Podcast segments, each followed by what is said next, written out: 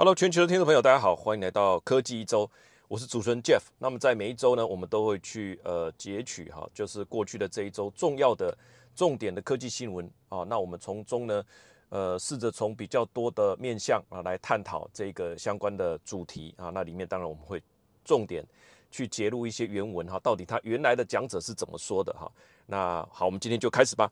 今天的这个第一则科技简报，我们要来看的是特斯拉。特斯拉呃，这个公布了它的呃，它不是公布，它是首次交车哈，它的这个 Cybertruck。那呃，我这边就剪了几个《华尔街日报》的这个报道哈，他说 Tesla's Cybertruck is more marketing than profit machine 哈，就是说，哎，这个东西其实它主要不是靠这个赚钱，这个没有错。呃，马斯克他有说这个东西呃占他整个营收的占比还是非常非常小的部分。他有说大概在二零二四年可能会稍微可观一点啊。那真正要起到有影响力的作用，要到二零二五年哈，这是马斯克说的。他的副标题是说：The futuristic vehicles isn't that important for Tesla's future, but it could help keep fans engaged 啊，让这些诶他的粉丝好，对不对？他过去让这些粉丝能够呃更加的 engage，就是说特别呃更喜欢跟这间公司产生更强的连接。我想这是千真万确的。当初大家一开始看到特斯拉的那种悸动感，对不对？那随着呃特斯拉的这个 Model Y 啊，Model X 到 Model Y，然后变成是更亲民的价格，那路上满街跑等等，诶，它好像感觉就变成好像就是另外一家 EV 公司，但是。大家不要忘了，刚开始看到特斯拉的时候那种悸动啊，应该这么说哈。那哇，非常多的这个科技设计的非常好，每一个地方都是惊喜啊哈。那后面慢慢，当然它就走入这个寻常百姓家了。当然它的价位还是不低哈，但是就比较亲民了嘛。那当初的那种悸动，这一次在 Cybertruck 的这个发布里面呢，大家又重新的认识到，哇，真是不简单哈。好，那呃，当然就。会讲到说这个特斯拉的 Cybertruck 跟其他的比较，跟这个福特的 F150 比较起来是怎么样呢？还有跟这个 Rivian 的 T1 啊比较起来是怎么样呢？所以它又有另外一篇报道是 How Tesla Cybertruck compare with other pickup，皮卡就叫 pickup 上 P I C K U P pickup。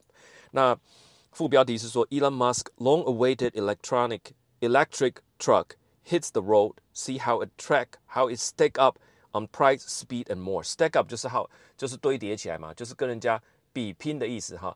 这个 how it stack up 就是跟人家比较起来。我们来看一下呃一个比较表哈，从各方面，比方说它的速度啦，它的这个脱曳的能力啊哈，它能够它的脱力有多强啊哈，它的扭力啊等等载重啊，啊大概是这些面向。好，那我们就读完了这一些以后，帮大家做了几个整理哈。首先有大概三个比较重要的地方跟大家分享哈。首先，第一个就是说，它与众不同的设计跟外观，诶，这个很明显，对不对？它 Cybertruck 拥有独特的这种梯形的外观，然后都是没有什么弧线的，全部都是直角斜线。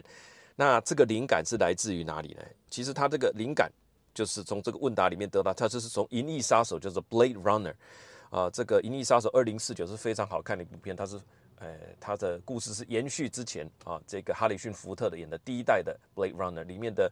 音效啦，嗯，画面的风格哈，实在都值得一看再看。马斯克说：“I specifically wanted to make something that looks like the future. That looks like the future.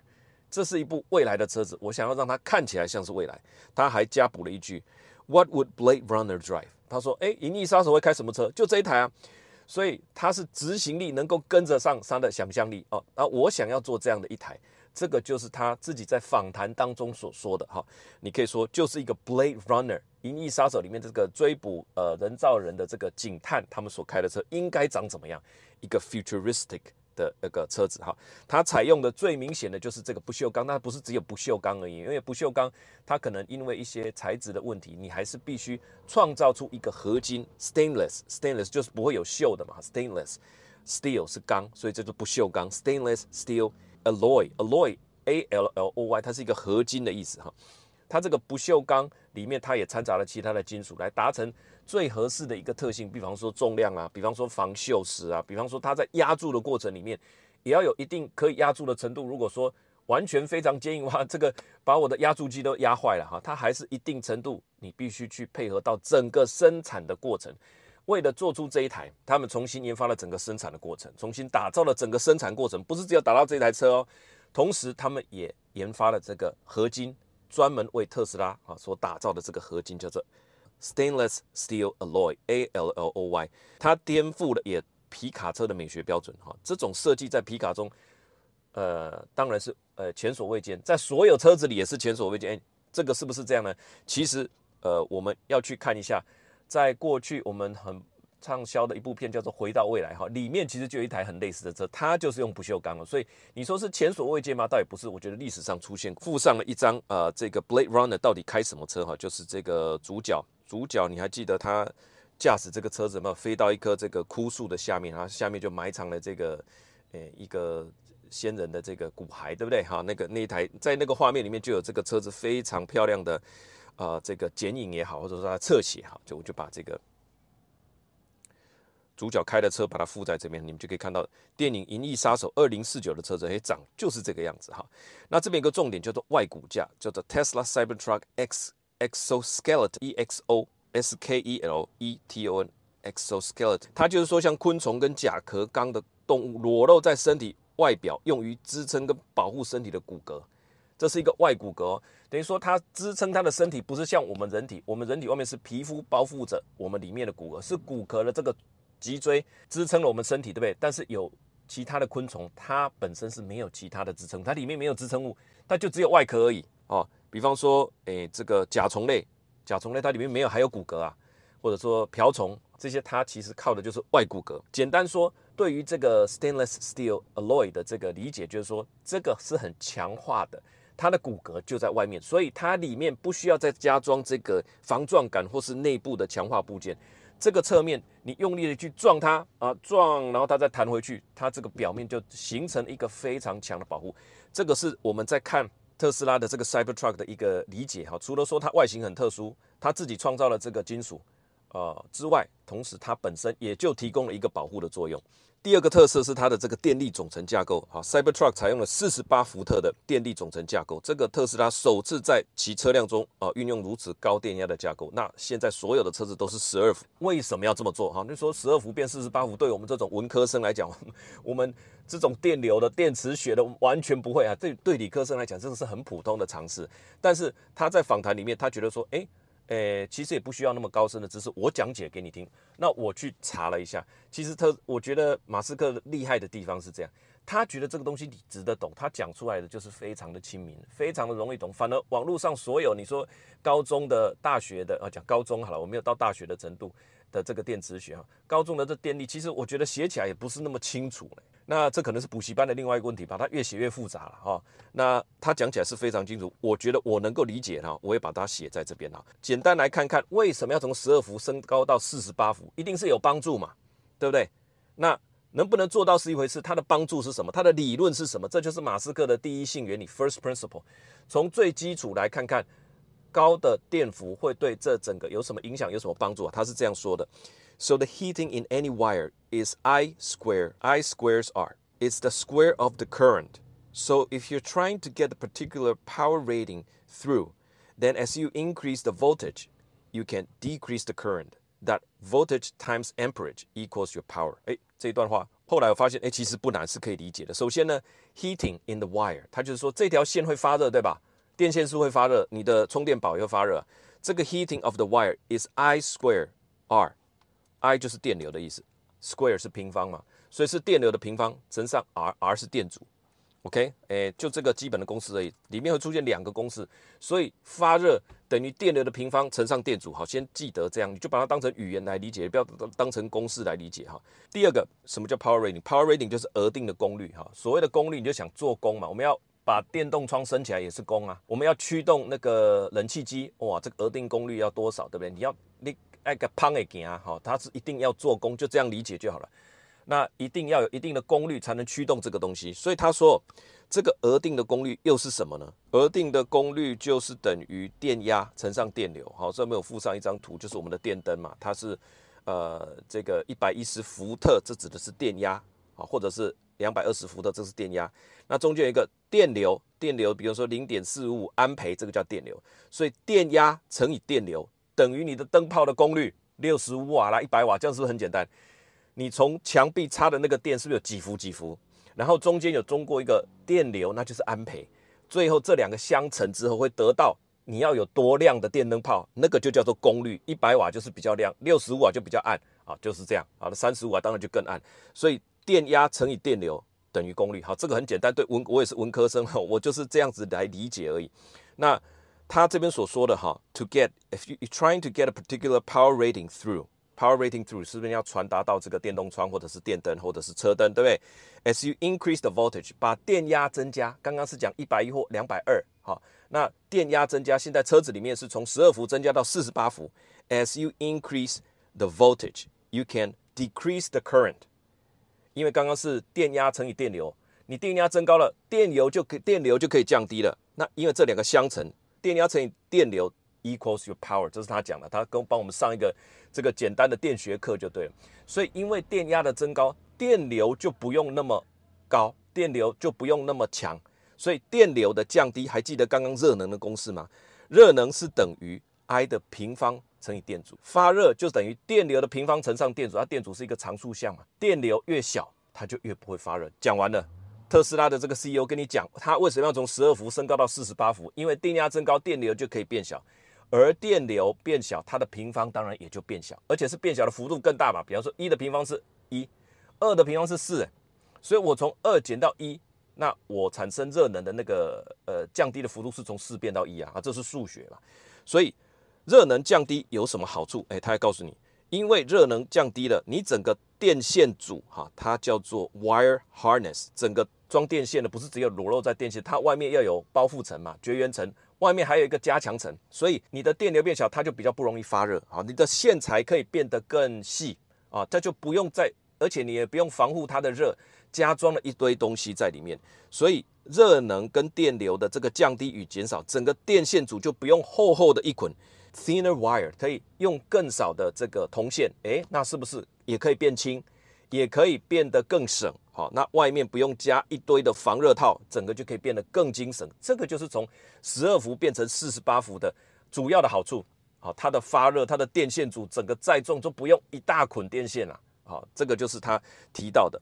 In a nutshell, you can use much less copper, and wire hardness weighs much less as you raise the voltage. Voltage 的提高，那，电流就可以降低，这些都不会发热，那你就不用那么多保护套。所以总刮的来说，叫做 in a nutshell，n u t s h e l。In a nutshell 就是概刮的来说，总的来说，好，这个就是他讲到十二伏变到四十八伏。那它里面有讲到，为什么大家之前都没有做呢？因为这牵涉到一整个生态系，比方说车窗，它就是十二伏的嘛。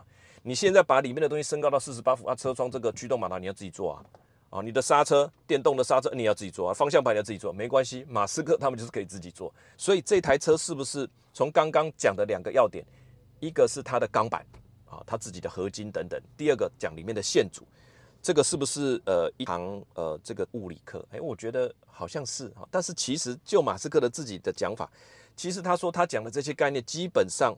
不是什么 Eureka moment，它不是一个恍然大悟的时刻，不是说我为了研发这台才忽然看到说，哎，为什么不升到四十八伏呢？他不是这样，好像忽然间发现。他说这些的电气科技其实早就在那边了，理论早就在那边了，也都是非常的明显。他现在做的只不过是把最新的科技，把电动车里面所用到的汽车科技提升到二零二三年的水准而已哈。当然，这就是科技高手的这个呃。平时无华了哈，他就是哎，我做的其实不是什么高科技的东西啊，我只是因为这个汽车界实在太落后了，很多新的理论啊，很多甚至不是新的理论，很多可以做到的东西，在理论上可以做到的东西，大家都不做，因为生态系，因为想要赚钱或怎么样，没关系，那就我来做，把呃整个汽车产业提升到二零二三年的水准而已。那就像马斯克所说的，他不只是去研发一台新车，为什么中间花了三年的时间？因为他也在打造一个新的制车系统，哈，所以连制造车的系统都是全新的了，好，好，我们就进入到第三点，新的经典的诞生，它有跑车的性能，有冠军卡车的拖曳能力，而且它后轮也可以协助前轮转向啊，这个就是 Cyber Truck。Cyber Truck 里面有一个版本叫 Cyber Beast，它从二点六秒啊可以从零加速到六十英里，超越保时捷。那它还有一万一千磅的拖曳能力。这个叫 towing capability，tow 啊就是拖的意思哈，towing capability，T O W I N G，它相当于 Rivian 的这个 R1T，但是略高于福特的 F150 Lightning，跟 GM 的这个 Silverado 的 EV 哈的一万磅，它可以拖一万一千磅。那你说为什么要把卡车速度弄得比保时捷还快，然后拖曳能力要比别人强，还有后轮可以帮助前轮转向更灵活呢？套句马斯克说的，Why not？嗯，对啊，科技上就做得到哦，我就来做啊。好，这边附了一张表示说，它比这个福特的 F150 Lightning 哦，这几乎是大家非常喜欢的一台啊，比它的脱衣能力还要强。那打造一个经典，英文对应的词就是 become iconic 哈，I C O N I C 这个标志性的，其实标志性严格说起来不算中文啊，中文里面竟并没有标志性的，这个是从英文翻译过来的。iconic 就是一个成为一个偶像哈，或者说成为一个堪称经典的，这个就叫做 iconic。那你如果有这样的一台车，请问你的上面的 logo，我们讲到它的 logo，啊它的 logo 是要放特斯拉呢，那还是要放特斯拉 Cybertruck，还是放 Cybertruck？它怎么做呢？换作是你，你会怎么做？那我们就讲到，呃，比方说华硕它推出新一代的 ZenBook 的时候，上面究竟是要在这个上盖你是要写 ASUS，还是要写 ASUS ZenBook，还是要写 ZenBook，还是就画一个 logo 就好？你自己去看最新的华硕的 ZenBook 上面没有上面所有的文字，只有一个新创的一个 logo。针对 ZenBook 啊，这个就是特斯拉 Cybertruck 的一个思维，它里面找不到特斯拉这个字，也找不到写 Cybertruck 的这种正体字，它就是一个叫做 Graffiti，就是涂鸦的文字哈，就是画的你几乎快看不出来了。为什么它是这样？就刚刚所说的，它想要凸显这一个新的品牌啊，它是一个经典，它可以走上自己的路。有人说它是受到这个有一个电玩游戏叫做 Cyberpunk 二零七七的这个 logo，大家可以去看，我也附在这边呢，其实是蛮像的。但是 Cyberpunk 的电狱判客，它的这个字体啊是比较尖锐型的，它本身不是喷漆的那种涂鸦的 graffiti。为什么它用 graffiti 呢？我觉得这个跟汽车的文化有关系。从洛杉矶的这个角度来看，汽车音响还有街头涂鸦、hip hop 这些文化是相关的，这本身的文化是非常强大的哦。那甚至是我记得，嗯，Dr. Dre 他在做混音工作的时候，他说他有在 interview 里面，他说他会特别去强调。这个东西，这个卡带，那个时候还是卡带的时代，放在车子里听，好，这个听起来的那个震撼度够不够，是他决定音乐要采用什么样多少 beat 或者多少的 bass 的一个重要的原因。我想，呃，这个 Cybertruck 也是想要 tap into 哈，就是能够呃接触或者接轨到这种汽车文化，所以他用的这个 Cybertruck 的这个字，然后用 graffiti 的一个原因哈，这是我的猜想了哈。第一性的原理再一次的运用，叫做 first principle，为什么？这个电力应该这么做四十八伏呢？那为什么不呢？做四十八伏有哪些好处？它应该是几伏，而不是说现在业界做的是几伏啊？我想这是它第一性原理的一个运运用了。那嗯，我想我也延伸一下，我也觉得说，其实从小到大我们看的新闻，为什么中文就全部是中文？你引述的原文为什么不是英文呢？在所有的中文的杂志报道媒体里面，我一直觉得应该这样做，我也很讶异为什么没有人这样做哈。既然你报道的这个新闻，它的原始是来自英文，那我觉得你就应该在其中引述英文哈。这个我也是觉得我们的第一性原理吧。第二个，在商业策略上呢，它有做到一件事情，就是抢占类别第一。其实它在二零一九到二零二三年推出之间哈，你说后来疫情也已经比较趋缓了，我相信晶片的。呃，供应各方面应该是比较上轨道了。它大可以在二零二二年下半年推出，为什么等到二零二三年的下半年？我认为它要确定方方面面都是碾压对手，达到一个无人能及的状态。为什么？它要去抢占类别第一。好，现在讲到电动皮卡，你还会做第二人想吗？速度比保时捷快，拖曳能力比 Rivian 的 R1T 还要强，然后它还有这个呃后轮的转向的能力，所以非常的灵巧。请问还有哪一台你要比较吗？第三个点就是说，其实这个是符合他们一贯的开发手法了哈，先开发最高性能的，再慢慢慢慢一路做到比较大众化。从一开始的这个特斯拉的这个 Roadster，对不对？再到 Model S，速度非常的快，再到 Model X 这个 OE 尾门呃 OE 的这个侧门，哇，非常的酷炫。再到非常大众亲民的 Model Y 啊，这这一路走过来，它当初本来就是这样设计的，因为高价的啊这种特殊性的，大家出得起钱，拿那些钱再来扩展，我们做第二代。慢慢慢慢把一代的钱再投进去，我们慢慢才能扩增它的产量，扩增的产量，我们才能够把价格降低。好，未来的影响，我觉得 Cybertruck 这个系列呢，它应该不会只有一台哦。他认为，我认为它就像漫威的这个黑豹，黑豹只是漫威宇宙里面的一个角色而已。但是呃，这个迪士尼的 Bob Iger 第一个选定的这个黑豹，决定呢来让他拥有自己的第一部电影，非常的。火红对不对？就有第二部了，所以它变成黑豹系列。那其他的角色很多啊，它它不是每个人都有自己的系列电影，那黑豹是有，所以我觉得这个 Cybertruck 应该在特斯拉的宇宙里面哈，它会自成一格，这是我看到我觉得第一点了哈。第二个，台湾的消费电子界这是非常会跟风的，我相信现在应该已经很多人在研发金属的滑鼠啦，哈，法丝纹的这种笔电的上盖可能要再流行啊，诶，这个应该明年大家在市面上应该会看到非常多金属或类金属材质的这种诶消费配件哈。那第三个，我认为会兴起一个叫做末日风格的流行，叫做 Apocalypse，A P O C A L Y P S E 哈，加上这个全球地缘政治啦，好，或者是说世界的冲突啦，那你自己拥有一台车，好像是自己的堡垒啊，上面可以续航力也很强，又有防弹的这个的侧盖，然后玻璃也是哈，这个不容易碎裂的，然后非常的灵巧又非常的快速，那我猜以这样子的思维。包含你个人的这个人身部品配件、外套啦、包包啦、手机啊，啊，所有的东西都朝向一个末日风 （apocalypse） 的一个风格。我认为会明年会这个大大的流行。好，这个我们是第一个简报哈。那我们接下来进入第二个简报。第二个简报是在讲 Open AI。那 Open 呃后面两个简报就稍微短一点了哈。呃，他是在讲 Open AI，它在这个 Sam Open 之前，在前他不是出去又回来嘛，在之前就已经。跟一间公司签约的，签了一个五十一个 million 五千一百万的 AI 晶片的采购合约，而那个晶片还没被开发出来。Document show that OpenAI signed a letter of intent to spend 51 million on a brain-inspired chips developed by startup Brain. OpenAI CEO Sam Altman previously made a personal investment in Brain. 好，那 这边就是这个文件可以看到的，就是说，哦，OpenAI 的执行长在他的任期内。OpenAI 签署了一个同意书，那计划花费五千一百万呢，去购买一个 Rain AI 的这个 AI 晶片。Sam Altman 个人也在这个 Rain 的 AI 投资超过了哦一百万美元啊。那现在我想知道的就是说，你的这个投资是在呃公司签了这个合约之前吧，还是之后？我不知道了哦。如果是之前的话哦，Sam Altman 你还在当 CEO 的状态下，你在之前就投资的。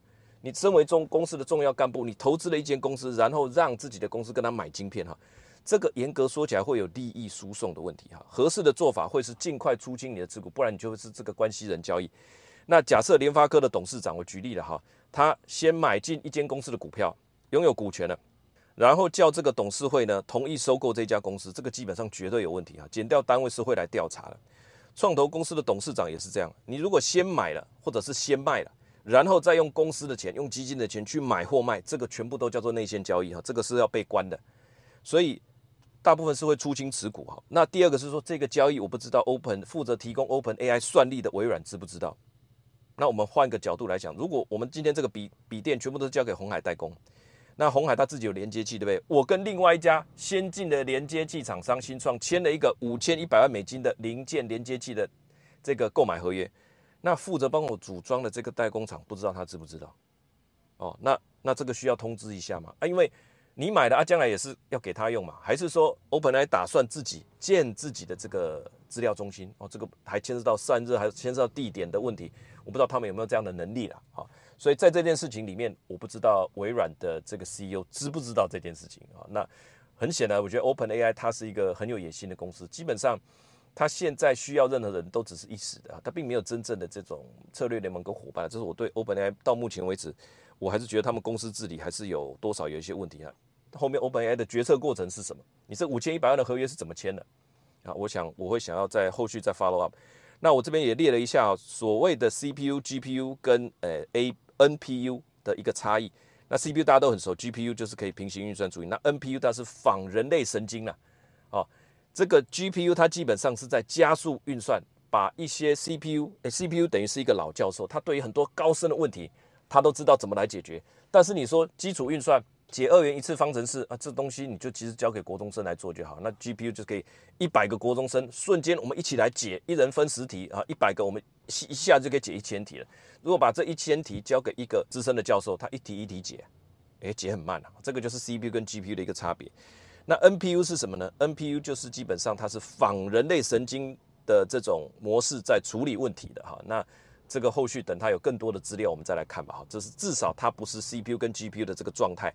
那这件事情，我觉得其实也凸显到一个重点，就是说，任何科技的发展，呃，你必须去预见下一个可能的机会在哪里，他预先去投资哈。其实这个思维，我觉得大部分是比较没有。我们大部分亚洲厂商，我们投资产线就是说啊，有订单来了，我不扩产，我没有办法吃下这个订单，所以我们是站在吃订单的角度。那但是比较先进的科技公司或者先进的国家，呃，比方说美国，他们。诶，在下一次疫情大爆发之前呢，他们就已经拿钱给这些呃开发疫苗的公司，请你们去开发。那你将来开发出来，我优先享有我美国的国军，我优先享有你的疫苗，对不对？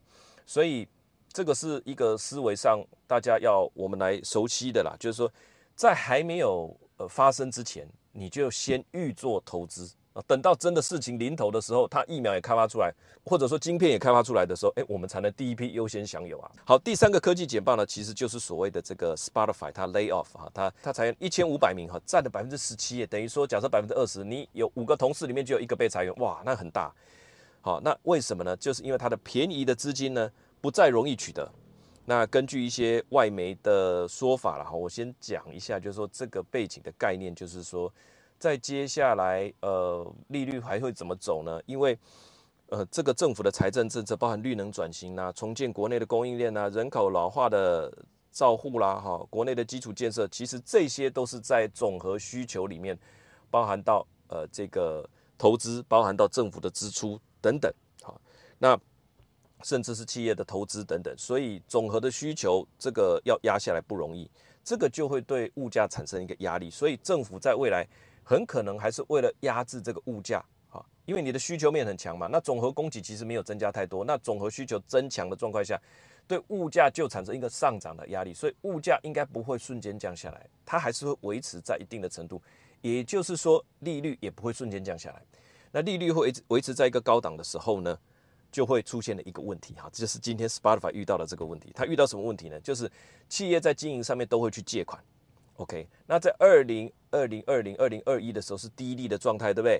在那个低利的状态下，大家纷纷都有去办一些企业的贷款、企业的借款，那都是签订可能是三年的合约哦，都是低利的三年的合约。那从二零二一加三就是等于二零二四喽。所以二零二四年你之前借的低利贷款的那些呃笔数，可能陆续都到期了。那接下来你就要重新签约了。重新签约的话，这个贷款呃这个对标。这个利率啊，可能就是五点多趴啦，甚至更高啊，对不对？所以在这样子的状态底下，我们就知道说，呃，他们的营运会出现问题，它的资金成本会出现一些问题。那热钱消失呢，就等于说他之前扩张的行动，这些都要重新做调整。里面砍的重点是什么？叫做 supporting role 哈，这个我附上一段话在这边给大家参考。等于说，我要先把公司的结构做调整，因为接下来资金便宜的时代已经改变了哈。他这边说的是这样：While we made worthy stride, I've shared many times we still have a lot of work to do. Economic growth has slowed dramatically, and capital has become more expensive. Spotify is not an exception to this reality. Made stride 就是走大步，取得长足的进步的意思。它有取得长足的进步，公司不是没有进步，但是 critical 的是说 capital has become more expensive，资本变得更贵了。 所以十七趴的裁员是裁在哪些人身上呢？就是裁在所谓的资源性的角色，哈，就是诶，我是在做写程式的，所以我有一个组长，其实他不用写程式，他是负责管理我。我的组长呢，五个组长又有一个这个协理，协理是在管理这五个组长，这些 supporting 都是实际上你没有在做事的，这些全部被砍了。好，这个就是 all hands on deck 的意思，所有人全体总动员啊。之前脸书也是这样，如果你没有写 code。呃，基本上你基本上没有存在的必要了哈。那就算你是管理者，你也要写 code 啊。就像你是业务副总，不是只有 review 业务而已啊。你自己扛了哪几个大客户，你自己要扛啊，对不对？To align Spotify with our future goal and ensure that we are right size for the challenge ahead, I've made difficult decision to reduce our total headcount by approximately 17% across the company.